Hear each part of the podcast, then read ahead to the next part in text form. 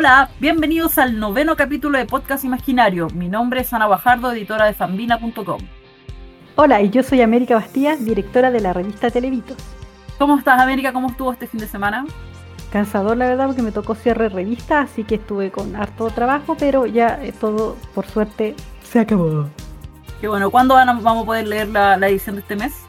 Mañana, viernes, ya salí al aire el número de julio, así que va a estar disponible y espero que ya también esté la página web para que podamos eh, poder recibir nuevos suscriptores. Genial, América. Esperamos ahí verla luego en las redes sociales también para poder, para poder leerla y nosotros los que somos suscriptores, que nos llega nuestro correo, ahí poder acceder a todo el contenido de televitus.com. América, tuvimos un día lunes muy movido este julio. Hubieron tres grandes pérdidas que yo creo que a todos los que tenemos sobre 30, 25 años nos pegó en diferentes partes. Es que es increíble porque el 5 de julio va a quedar yo creo que en los cánones del, del Memorial, como le llaman los gringos, porque se llevó demasiado estrella y de todos los ámbitos. A ti, personalmente, ¿cuál fue la que te pegó más fuerte? la Carra, sin duda. Me gusta mucho la música, disfruto mucho la música, pero hubo un tiempo en mi vida en que no disfrutaba tanto la música entonces disfrutaba cosas muy puntuales de la música. Me encantaba el Festival de Viña. Yo, soy de la quinta región, entonces todo el concepto asociado al Festival de Viña era algo que me encantaba. Y Rafael Acarrá, que, que vino antes de que yo naciera incluso, eh, siempre la mostraban. Entonces como que le tenía un cariño especial a Rafael Acarrá. Y yo creo que fue la que más me, me, dolió, en ningún caso sin, sin desmerecer a las otras, para nada, que también los encontré terribles. ¿A ti? Fíjate que también porque acá en mi casa tenemos un ritual y es, jugar con, mi mamá. Eh, dominó y siempre se escucha literalmente todos los días Rafael Acarra. Entonces como que ayer se escuchó de, otra forma, pues. entonces fue, fue, fuerte el, tema. Ahora, cuando niña uno la escuchaba y se creía incluso ella, pero de adulto la seguíamos escuchando. Entonces eso es como que me pegó fuerte. Pero eh, el fallecimiento de Richard Donner también me pegó fuerte porque yo soy súper fanática de Superman y una de las primeras películas que vi en el cine para los que no se acuerdan, en Santa Lucía, donde ahora hay una Lápiz López, creo, en esa época estaba el Cinerama, que era el, cine como el IMAX de la época, como para que las nuevas generaciones se hagan una idea, eh, que tenía una pantalla como curva, entonces se supone que tú quedabas como inmerso en la película. Entonces yo ahí tuve la posibilidad de ver eh, varios Superman. Eh, y bueno, varias películas, la verdad, pero, pero Superman recuerdo que es una de las, de las películas que más me llamaba la, me, llamaba la atención por, por, este tema de superhéroe y también porque fue uno de los personajes que hizo que yo empezara a amar el periodismo. Entonces, eh, también fue un, un, tema como para las nuevas generaciones, a lo mejor que ven a Henry Cavill como, como el Superman, eh, para mí er, era Christopher Reeve y, era la dirección de Richard Donner, tanto en la 1 como en la 2, porque después con los años pude comprarme la. Hicieron también, al igual que Zack Snyder, hicieron la versión terminada de Richard Donner con, la, con las imágenes. Yo me compré esa cajita y pude como ver en el fondo lo que, lo que, las escenas que él había grabado, el material que él había hecho para esa película. Así que igual es como, bueno, y todas las otras películas que hizo, obviamente, desde terror hasta, hasta eh, drama. Así que eh, me pegó bastante fuerte. Bueno, y en la escena local tuvimos la, pérdida de José Pepe Secal. No, no solo era un actor de, de teleseries, que a veces quizás están más en, la mente del chileno promedio, por decirlo así, él es un actor de larga data, del teatro, él estuvo exiliado en la ex Unión Soviética después del golpe y él era el, eterno compañero de ping-pong, de nuevo hablando del segmento ya de treintañero. Era quien acompañaba a este personaje que fue famoso no solo en Chile, sino que en otras partes de, Latinoamérica. Sí, ¿sabes lo interesante? Bueno, yo entre... Eh, la, primera vez que mm, cuando tú vas en tercero de periodismo, eh, como que ya te empiezan a decir que empieces a pensar en, tu, en el tema para tu tesis. Y yo ya en esa época ah, era, era, ¿cómo se llama? Como visionaria, yo quería hacer mi tesis audiovisual, quería hacer un documental sobre el teatro en dictadura. Eh, y, recuerdo que comencé a hacerla eh, y, me tocó entrevistar a todos esos actores y era súper interesante. Él, fue súper amable eh, en la entrevista y me hablaba justamente, como, como dices tú, de, todo lo que es el, tema del exilio, el teatro afuera, después la vuelta y todo. fue, fue bien interesante. En todo caso no hice mi tesis de eso, que después no se podía audiovisual, fue todo un, tema, pero eh, eso está para otro, para otro podcast. Pero sí eh, recuerdo que él fue muy, eh, muy buena onda, dio la entrevista, porque muchos actores generalmente como que a los estudiantes no, no los pescan, es como, ay, no voy a perder mi tiempo si no voy a salir en ningún lado, o voy a salir en una tesis que va a leer el profesor con suerte. no, fíjate que él me dio entrevista y muchos de los actores también de la escena local fueron muy amables conmigo en, contarme sus experiencias con, con la dictadura y y el teatro. Fue súper interesante eh, poder entrevistarlo. Qué, buen, qué buena historia de América y qué, qué bueno que quede eso recuerdo porque efectivamente uno ah, después se va dando cuenta de que no todos los, los profesionales somos tan accesibles con, con los estudiantes de, de, cualquier índole, de la media, de la, de la básica o de la, de, la universidad. Y qué bueno que quede ese recuerdo tan, tan amable de, de Pepe Secal. Sí, pues aparte que yo igual era, era como, entre comillas, disco pobre, porque... Eh, eh, y yo iba con mi cámara eh, a grabar, entonces, porque como te digo, como quería hacerlo documental, eh, iba con, con, micrófonos muy antiguos, o sea, si de verdad pudieran como conocer el equipo que yo tenía en ese tiempo. Em, eh, y la cámara de video que había no es como ahora que tienes, no sé, el celular moderno o, las cámaras son cada vez más chicas. En mi tiempo mi cámara igual era bien grande, eh, pero no, te, recibían súper bien, incluso hasta te ayudaban a colocar la cámara, el trípode. Eso a mí me gusta, eh, siento que habla súper bien de las personas, más que del actor o del famoso. Así es.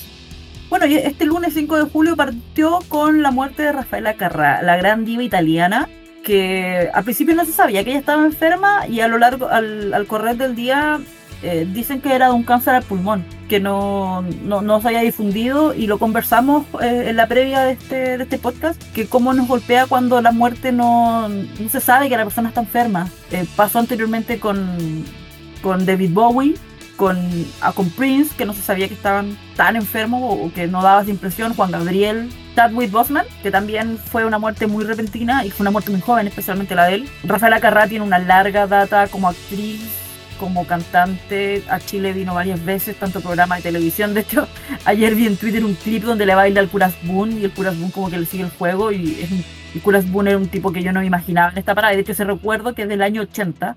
No, no estaba en mi cabeza para nada.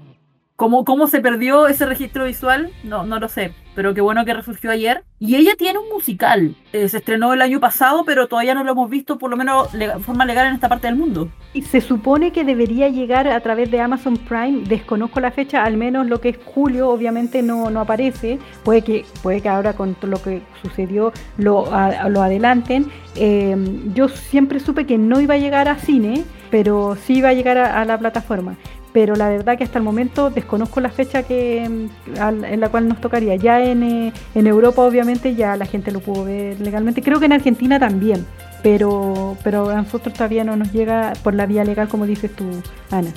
Explota, explota se llama por si alguien quiere navegar y encontrarlo. El 5 de julio, como bien decías, América va a ser un día que va a quedar marcado. fueron tres muertes. Supone que estaba la leyenda de que mueren tres. Cuando Ramsey hace un gol, también se supone que muere alguien. Pero ojalá que no se repita. Yo me acuerdo haber leído una nota que decía que era súper normal que hoy día, en esta época, a estos años me refiero, estrellas mueran. No es que este año sea malo, no es que este año sea maldito, sino que hoy día la información es inmediata y además nuestros, ídolos no nacen de un día para otro, tienen mucho tiempo que quedan. Entonces, las leyendas que hay hoy día en la música, en el cine, en el entretenimiento, en el deporte, en lo que sea, ya están viejas, ya, perdón, ya llevan mucho tiempo en este, en este mundo, ya llevan harto tiempo.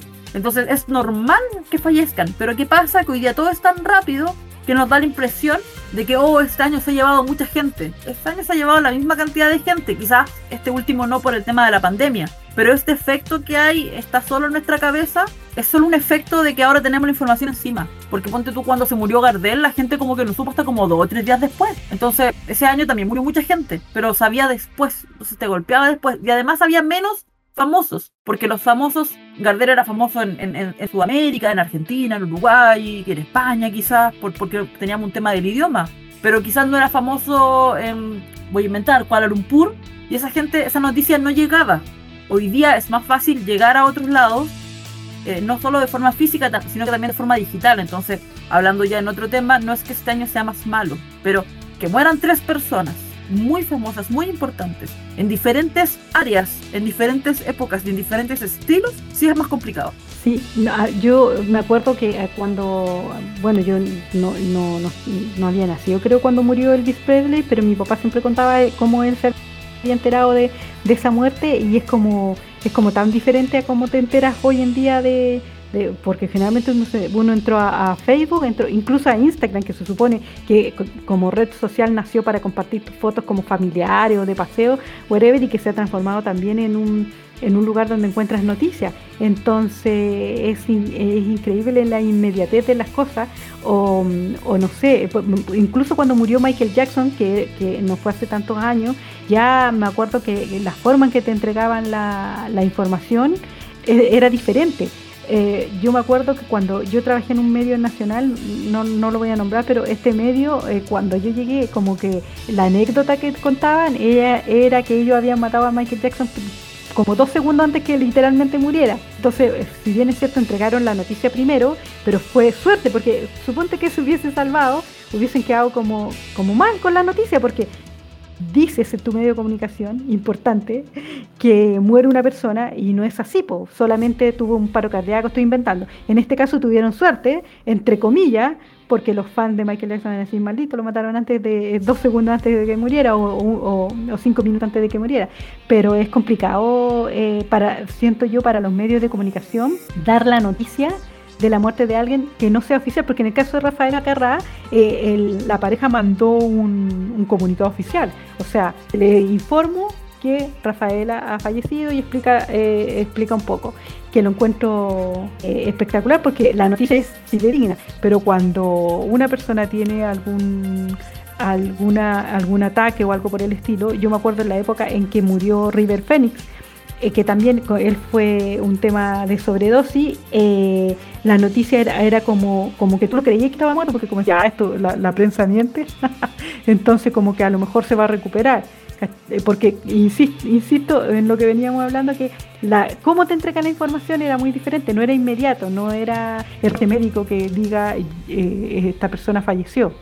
entonces yo me acuerdo haber visto los documentales de la muerte de River Phoenix y, era para uno como fan, era súper chocante porque era yo era, no sé cuánto tendría, 12 años, ponte tú, uno como chica, fans es mucho más, es un fan mucho más fuerte que, después con los años como ya te gusta el artista, pero no eres tan fanática, fanática como lo eras a los 15 o incluso 20 años. Acordé de la muerte de Heath Esa yo no la podía creer. No entendía cómo, si era el guasón si era tan joven, ¿qué le había pasado? O la muerte de mm, Paul Walker, la muerte de Paul Walker, de Paul Walker también fue impactante. Y, no solo porque no lo esperaba, sino que también que fue un accidente automovilístico muy asociado a sus películas. Entonces, claro, te pega de diferentes formas y, y claro, la inmediatez con que uno sabe de esto nos no, no sigue sorprendiendo claramente, a pesar de que vivimos en un mundo súper hiperconectado, estamos todos con el teléfono siempre en la mano, pero este tipo de cosas nos demuestran que de verdad vivimos en un mundo hiperconectado y como que nos recuerdan qué tan conectados estamos. Aparte que como dijiste tú, por ejemplo, o como lo habíamos conversado antes, cuando un, un artista está enfermo, como que uno, entre comillas, se prepara psicológicamente para, eh, para lo peor, por decirlo, ¿cachai? Como para su muerte. Pero cuando es un accidente, como en el caso de Paul Walker, eh, o no sé, ponte tú un suicidio, como en el caso de Kurt Cobain, eh, tú, uno como fan queda mal, pues queda mal porque no, no te esperaba no te esperaba esa muerte. o en el caso de, Chadwick, uno tampoco se lo esperaba porque él nunca dijo que estaba enfermo. Entonces, a diferencia del actor de Spartacus, que, que él eh, informó su enfermedad porque venía en una segunda temporada la cual él no iba a poder grabar. De hecho ahí se cambió el actor y fue todo un, fue todo un tema. Me acuerdo de la enfermedad de él y, bueno, y posteriormente su, muerte, porque fue un cáncer súper agresivo. Es complicado cuando son accidentes o temas que, que no te lo esperas. Eh, porque insisto, una enfermedad, eh, tanto en la familia incluso como que uno se prepara psicológicamente para estar con la persona o para despedir a esa persona. En cambio, lo, otro es, es, fuerte tanto en lo personal como en el tema artístico. No, sin duda. Este 5 de julio va a ser un día recordado por estas muertes tan importantes que, nos golpearon. América, te quiero llevar a un plano súper, súper distinto. Quiero que entremos de lleno ya al, plato fuerte de, de, este podcast. Y es que por fin, de forma oficial, vamos a poder disfrutar de Godzilla vs. Kong. Eh, mira, eh, actualmente, primero vamos por la parte técnica, actualmente pueden comprar la película o arrendarla en cineclick.cl si mi memoria no me falla, no sé si es .com o pero eh, ponen Cinepolis Click y ya pueden arrendar o, comprar la película. Pero desde el 16 de julio se podrá ver en HBO Max, que es súper interesante porque llegó rápido desde una plataforma, desde la plataforma pago a la gratuita, por decirlo de alguna forma. Gratuita entre comillas, porque la gente que paga mensual va a decir, ay, ¿cómo que gratuito si lo pago? Pero explico que está dentro del catálogo, no tienen que pagar un fee extra como si va a suceder con Black Widow, que tú tienes que pagar una cantidad de plata para poder verla y además de que pagas tu suscripción mensual de la plataforma. Eso es la parte técnica.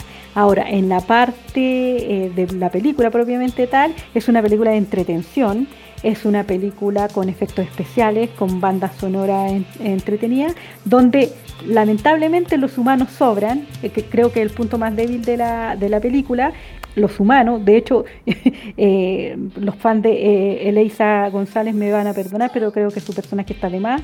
Yo hubiese sido el productor, la, la, evito. De hecho, hay una escena que no voy a spoilear, pero lejos en la que van a aplaudir más cuando suceda.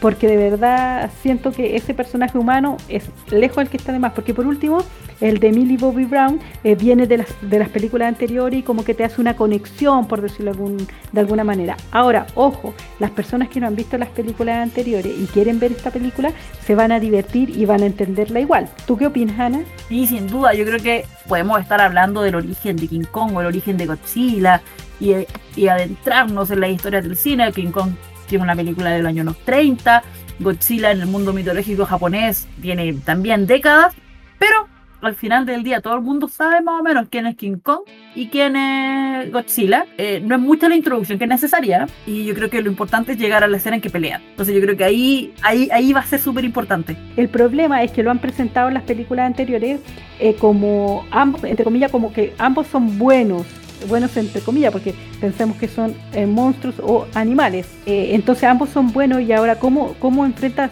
a dos a dos personas buenas, por decirlo de alguna forma, cómo, cómo enfrenta a estos dos buenos y, cómo le da un final digno. Yo siento, sin ánimos de spoiler, que esta película lo cumple. No voy a spoilear qué es lo que sucede. Ambos siguen manteniendo esta, esta bondad, por decirlo, eh, dentro de la historia. Ahora, eh, si tú me preguntáis qué es lo mejor que tiene la película, aparte de las peleas, obviamente, para mí es la trama. Y acá cuando yo digo la trama, sale una foto de Alexander Skarsgård.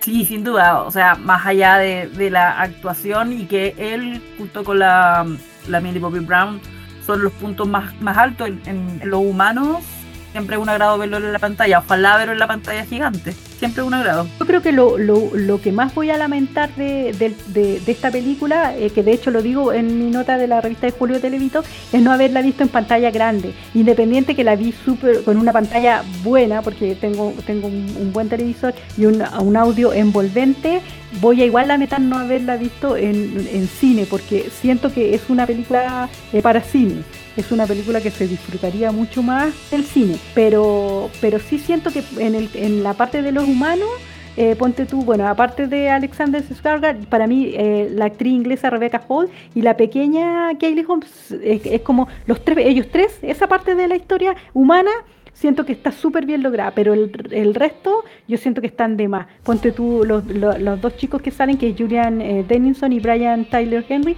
que le ponen el humor a, a, la cinta. Hay escenas que tú decís, ya apurémonos, quiero ver a Godzilla, quiero ver a Kong. Eh, y Millie Bobby Brown, insisto, viene a, a, atraer a un público juvenil para que vea la película y que no está familiarizado con estos monstruos, sino que a lo mejor con Stranger Things o ese tipo de cosas. Eh, simplemente siento que ella la colocaron para darle continuidad a la historia. No es, o sea, si saca su personaje, no influye eh, para nada. Eh, no así estos tres nuevos personajes que, que, presentan, que sí le dan a la historia un nuevo aire y le dan la, la, humanidad que necesita obviamente toda historia. ¿Tú crees crees que haya gente de la edad de la o del público de la Millie Bobby Brown que no esté familiarizado con alguno de estos dos personajes? Depende, porque si ponte tú, yo conozco jóvenes que, que como que con el tema de la serie solo ven serie, como que las películas de verdad me llaman la atención que como que no, como que no son su, como que tienen que estar muy aburridos para ver películas, como que ellos son de serie, como que eh, las plataformas lo han acostumbrado a ver series ya sea eh, japonesa o coreanas que están de moda, pero, pero series, son, son, como te digo, son muy puntuales las películas que ven eh, eh, y me llama la atención eso de que muchas generaciones estén dejando como las como no muy corto, no, no quiero ver algo más largo, que me cuente la historia, que, que pueda conocer mucho mejor a los personajes, como que sienten que las películas no, no llenan el vacío que que hacen la serie. Al revés que yo soy generación película, yo nací con la película y es como, ya, hazme la corta, cuéntame lo que quiero saber. Eh, y la serie, si bien es cierto, yo no sé, la primera serie que ah, yo soy chica, o sea, soy vieja, entonces la, yo veía muchas series, desde Starman, El Hombre de las Estrellas, que a lo mejor nadie lo acuerda, mi primer amor fue C.D. Barner, o sea, aparte de esa base, y, no sé, Twin Peaks, eh, los archivos X, yo, yo soy de series, ¿cachai? Pero siempre he sido de película, o sea, yo el cine era para mí eh, era pero primordial, o sea, prefería no comprarme algo, pero ir al cine. Yo creo que te traiciona el carnet América o el poco contacto con, con los niños y jóvenes. No, pero te lo digo porque yo he conversado, hijos de mi amiga. Mi sobrino tiene nueve años y sabía súper bien quién era Godzilla. Porque ¿Qué pues, sobrino tuyo, Juana? Ya puede ser. Y sus compañeritos también sabían quién era Godzilla y estaban divididos. Quién era del Team Godzilla, quién era del Team Kong. Y de hecho mi sobrino era del Team de Kong.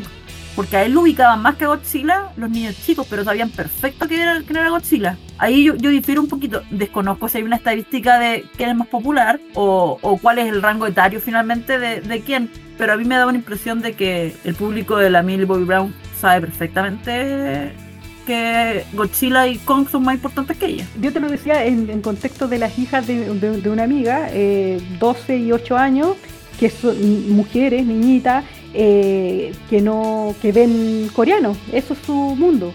Eh, entonces por eso, y coreanos de, de, como teleseries, porque me mostraban y para mí era esa cosa, entonces era como y era como de verdad y como que no, como que de hecho preferían que me llamó la atención documentales que son episódicos también, en los que al menos los que me mostraban ella a una película. En gusto no hay nada escrito. Mira tú, deberíamos hacer una investigación de...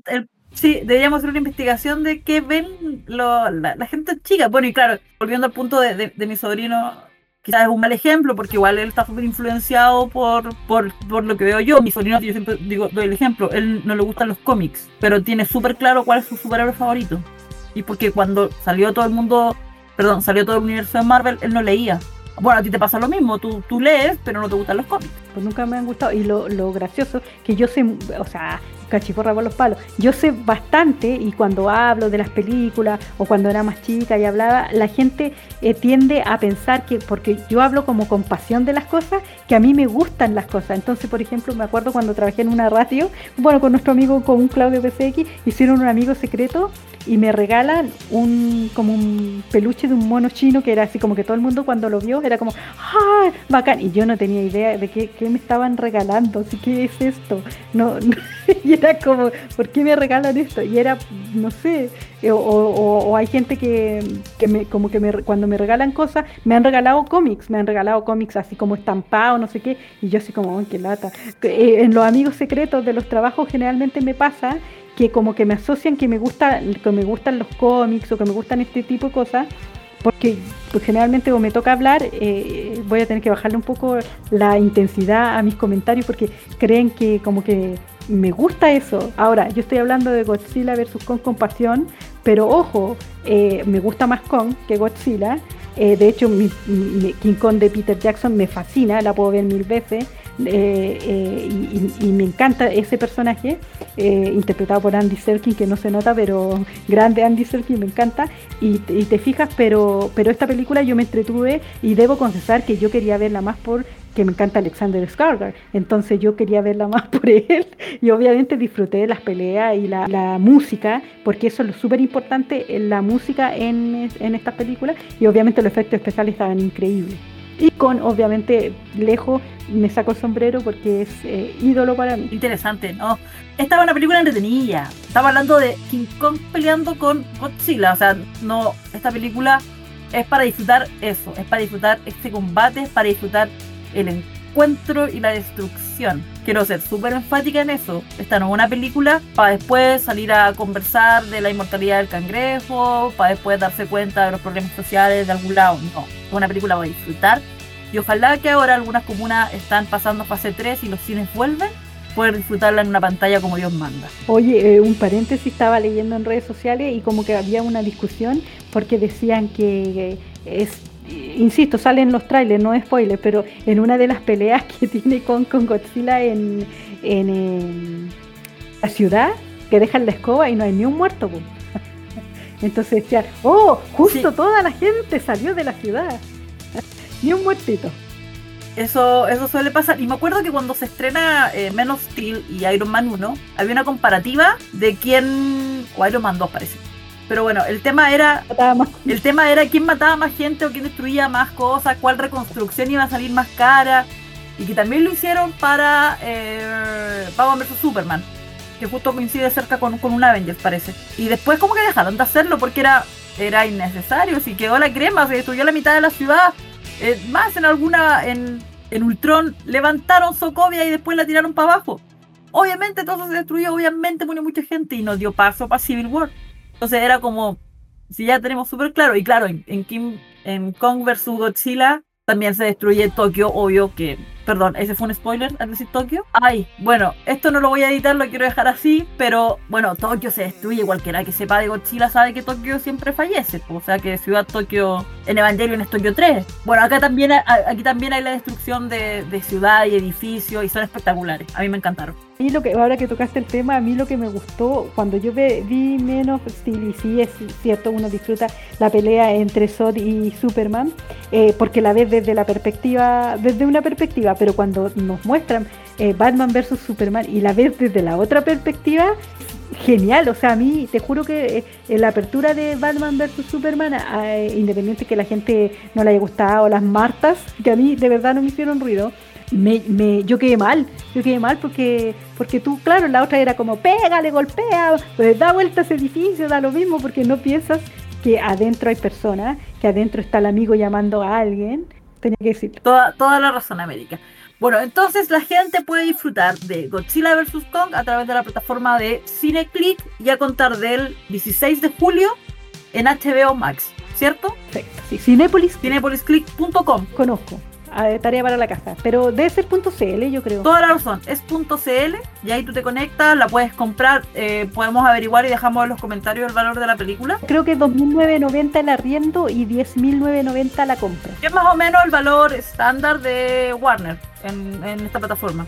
Ahora, igual yo creo que me la voy a comprar en Blu-ray. Ah, yo, yo la necesito en Blu-ray. América, ¿cómo queda más o menos el Monsterverse ahora que, que, salió Warner? Que sacó Warner, perdón. Tuvimos Godzilla el 2014, después tuvimos a Kong con la Isla Calavera el 2017, además Godzilla, el Rey de los Monstruos el 2019 y ahora Godzilla vs. Kong.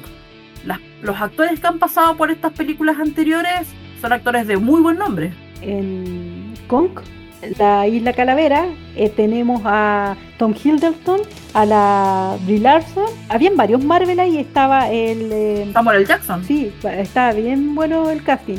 En Godzilla la primera estaba el Brian Carson, ¿cómo se llama? Brian Carson. Perfecto. Y eh, Isabel Olsen y el... Y el Aaron Taylor Johnson. Y los hermanos, pues que hacían de pareja. Sí, sí, era muy raro verlos. Y en eh, Godzilla 2 estaba obviamente Millie Bobby Brown, el papá que es Kyle Chandler y la mamá que era la Vera Farminga. Y obviamente se repetía eh, de la 1 el Ken Watanabe. Este repetía. Perfecto.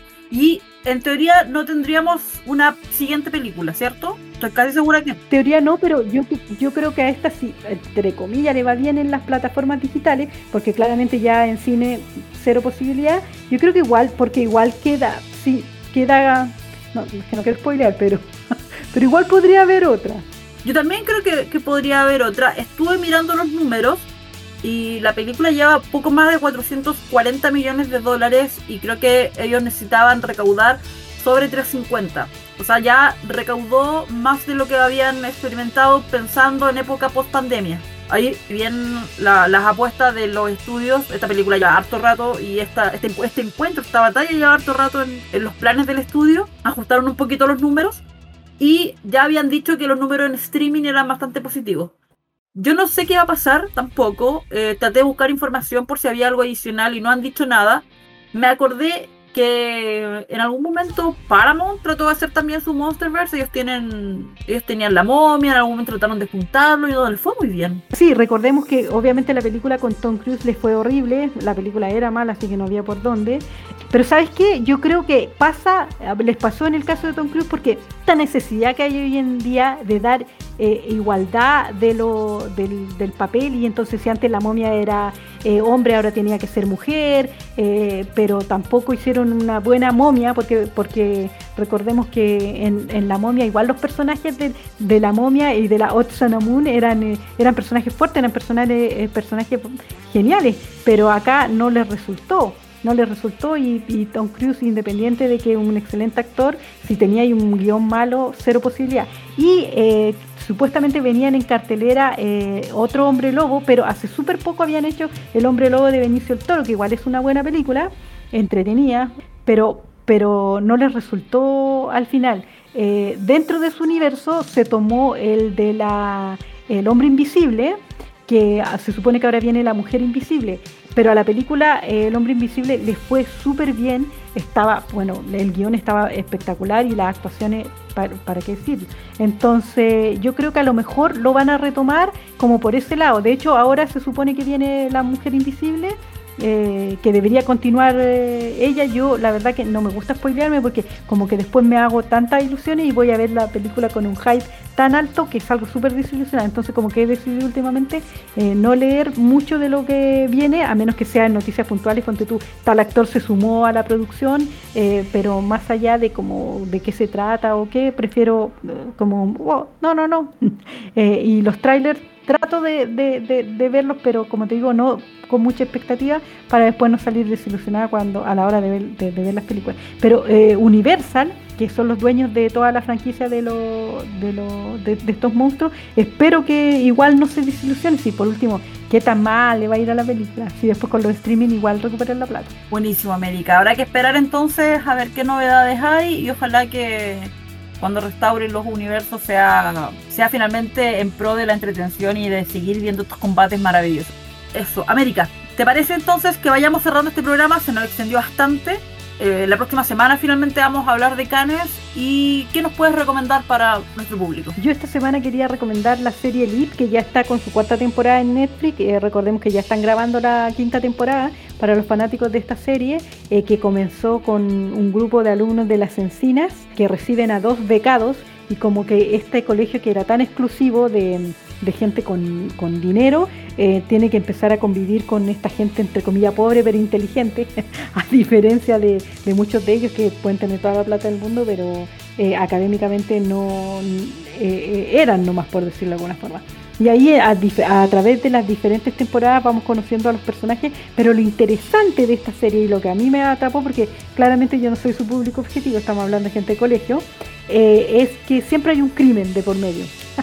Y la serie parte como del final, por decirlo, parten con el, con el muertito, por decirlo de alguna forma, y tú tienes que ir a través de los capítulos eh, develando quién mató a la persona eh, y por qué. Y muchas veces lo que tú crees que es, no es. Entonces eso fue eh, para mí lo que ah, me, atrapó de la, de la serie. Y en la segunda y tercera temporada también actúa el chileno Jorge López, entonces es interesante ver cómo, y, hace de, de chileno, eh, cómo, cómo, estos personajes van como creciendo. Hay cuatro personajes que siguen desde la primera temporada y el resto se ha ido uniendo a través de las temporadas y cada vez son más eh, son interesantes. Obviamente cada vez que llega un nuevo personaje siempre te va a caer mal al principio porque viene a meterse en este grupo, pero luego te vas eh, como encariñando con ellos. Ahora en la cuarta temporada llegan muchos personajes nuevos porque quedan solamente cuatro, cuatro de las temporadas anteriores, entonces es, es interesante ver cómo se van mezclando y como, y como te comentaba, ya hay una quinta temporada que se está grabando, así que Elite tenemos para rato. Yo la recomiendo tanto para la gente que va al colegio, porque mm, no creo que nosotros nos sintamos muy identificados, pero es entretenido ver ficción.